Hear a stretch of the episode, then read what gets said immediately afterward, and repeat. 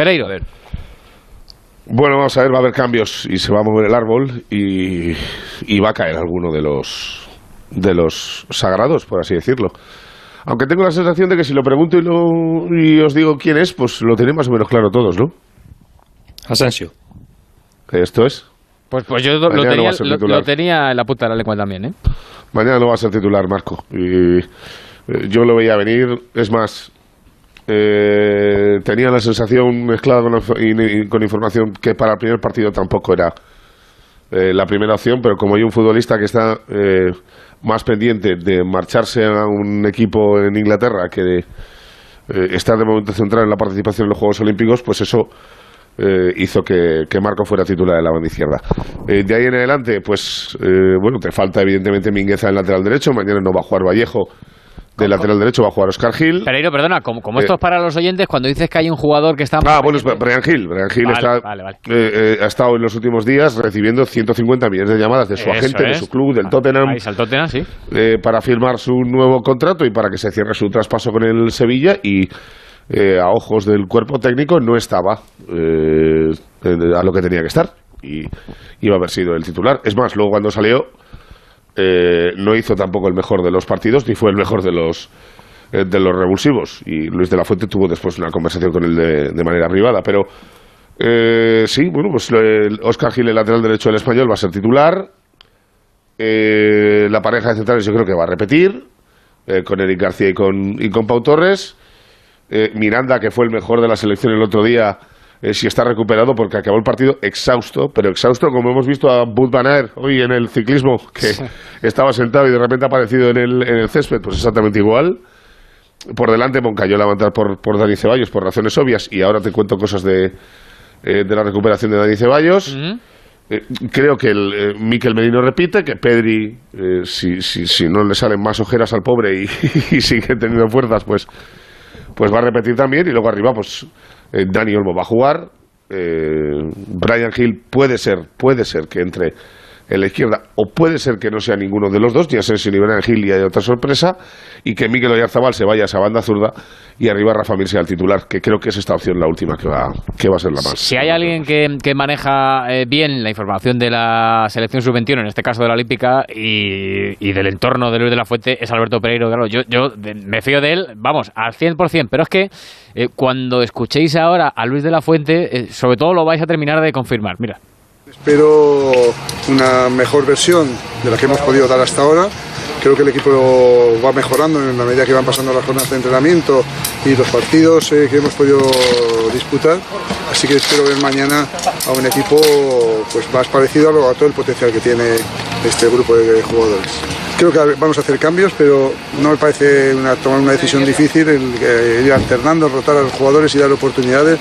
Sé que van a estar a una... Vamos a hacer cambios, vamos. eh, lo dice clarísimamente. Eh, Mr. Chip, pues es que está Asensio para ser suplente. ¿Qué quieres No, que le claro, diga? es que tampoco hay que... es No hay que volverse loco. Claro. No, no hay que, hacer, no, no que hacer drama del tema.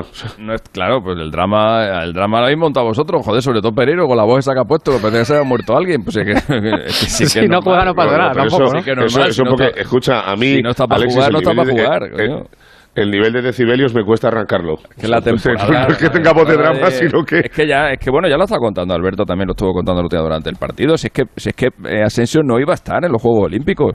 Eh, entonces, Había bueno, tres no, antes ya que está, él. no montemos más drama. Hay, hay otros jugadores y ya está. Y que jueguen los que están mejor, porque ahora lo que hay que hacer es pasar al grupo y dejarse de, y dejarse de zarandajas. Y bueno, luego ya si, si Asensio se recupera en el segundo tramo de, lo- de, lo- de los juegos o si es un revulsivo para segundos tiempos y tal, bueno, pues ya, ya, ya lo iremos viendo. Pero, O sea, ¿sabes lo que pasa, Alexis? Eh, Está, está, está, no te voy a decir preocupado el cuerpo técnico, porque saben que no es el mismo futbolista de hace un par de años. Normal. Pero los compañeros, o sea, los compañeros te dicen que ven un jugador que, es, que, que no se parece nada a lo que conocían. Entonces, pues entonces eso ya te lleva a pensar que ya es una cosa mucho más general, que no es algo que digas, pues lo hablábamos el otro día, ¿os acordáis? De, no, cambio el chip y me salgo en este torneo que me viene bien para reivindicarme. Eso no, no, no parece tan fácil. ¿eh? Eso en el fútbol yo sinceramente lo veo imposible. O sea, al, al final tienes que ir recuperándote poco a poco y cogiendo confianza. En el caso de Asensio encarar. Es que Asensio encaraba, ¿eh? Que Asensio eh, cogía al rival que tenía le pegaba delante. puerta. Claro, y encaraba y le pegaba a puerta. o, No sé, ¿os, os acordáis del Asensio que, que, que debutó en el Madrid, que se hinchaba a meter goles, que además lo hacía en los partidos importantes, que siempre estaba ahí, pero luego, eh, antes ya de lesionarse, Asensio empezó a, a bajar su rendimiento, luego vino la lesión, desgraciadamente, y hombre, evidentemente después de la lesión, pues estaba claro que necesitaba un periodo de rodaje, pero claro, es que ha pasado una temporada entera, un año entero y sin rastro de Asensio.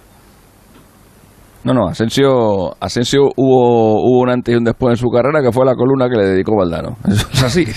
Eso es así. Es que me acuerdo, es que me acuerdo perfectamente porque hasta, hasta recuerdo que Burgos se la, se la leyó en una rueda de pre- en una, Sí, sí, en sí, una zona mixta después de un partido en el que el Madrid le ganó 1-0 al español con gol de Asensio. O sea, es que el día de- es que el día después de que el- o el mismo día que Valdano escribía aquello, es que ese mismo día el Madrid ganaba con gol de Asensio.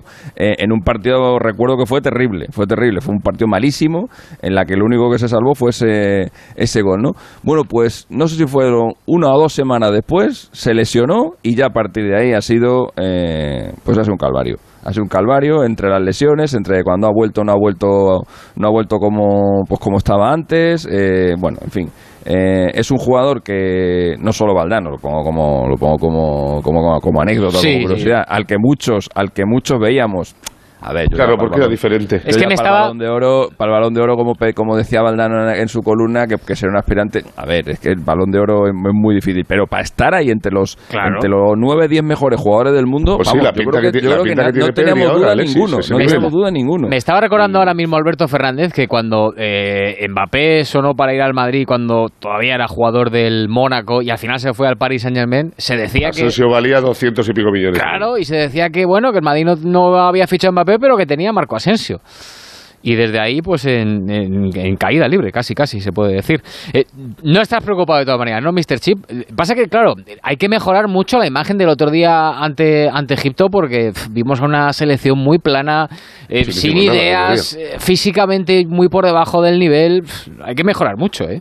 Bueno, evidentemente, evidentemente que hay que mejorar porque el partido del, del otro día fue bastante bastante triste. Eh, es mejor que, es verdad que España fue mejor que Egipto, es verdad que tuvo que tuvo más ocasiones y es verdad que de haber merecido ganar a alguien merecería ganar Sí, España, claro, claro. pero pero fue un partido gris, fue un partido gris, no sé si por la hora, no sé si porque era el debut, no sé si porque muchos casi acababan de llegar de vacaciones, eh, que venían de la Eurocopa, no sé si a lo mejor incluso esos que vienen de la Eurocopa esto no acabo de ver yo si, ya, ya vienes, porque me estoy acordando de la experiencia de Londres, en donde llevamos a tres campeones del mundo, y no sé, como que parece que después de haber jugado un gran torneo con la selección absoluta, igual esto no, igual esto no, no te lo tomas igual, ¿no? Igual dices, ya, ya he probado aquí la, la releche, que juego un mundial, que juego una Eurocopa, bueno, esto de los Juegos Olímpicos está bien y tal, pero, o sea, la calidad, la calidad no se discute, porque si evidentemente tenemos en esta selección seis tíos que hace un mes eran semifinalistas de la, de la Eurocopa, evidentemente, probablemente por calidad, junto con Brasil, tenemos la mejor selección del,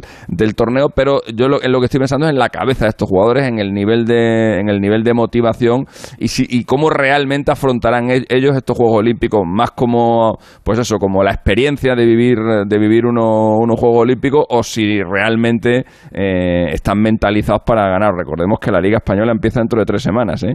Eh, o sea, es que, es que este, torneo eh, para los nuestros queda ahí emparedado entre una Eurocopa y el comienzo de nuestro campeonato, que este año es muy pronto también.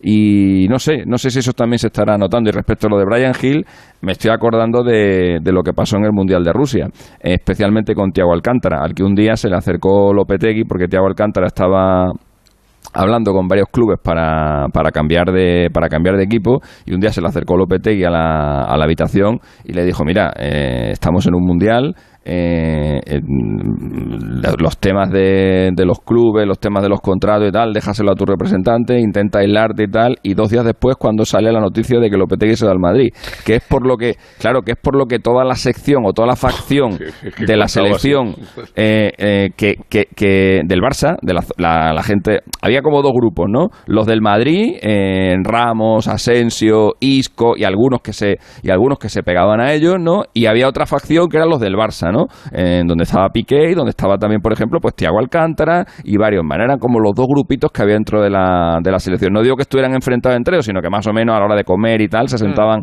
se sentaban de esa manera, ¿no? Y hacían, por lo típico, ¿no? Tú cuando te vas de campamento con tus colegas de clase, estáis todos juntos, pero for- formas tu grupito, ¿no? Bueno, pues claro, grupito, sí. Pues eso, pues toda la facción esa del Barça, claro, eh, cuando tenían el input de, de Tiago, de joder, este tío se me venido a la habitación a decirme que, me olvide de tal, y ahora nos anuncia que se va, que, que él está negociando, y encima se va al Madrid, eso fue lo que provocó el, el- enfado enorme que hubo con, con Lopetegui por parte de ese grupo de, de ese grupo de jugadores, ¿no? Pues me estoy acordando ahora de lo de, de Brian Hill, es exactamente el mismo caso, ¿no? Un jugador que está eh, pues con la negociación de un, de un contrato para irse a la para irse a la Premier League y tal, evidentemente eh, su, su cabeza no la puede tener al 100% en el, en el, en el campeonato, pero es que eso es que eso es humano, es que tiene es que son muchas cosas las que tiene que cambiar Brian Hill, porque no solo va a cambiar de club, va a cambiar de país, va a entonces eh, de todo eso te tiene que, te tiene afectar.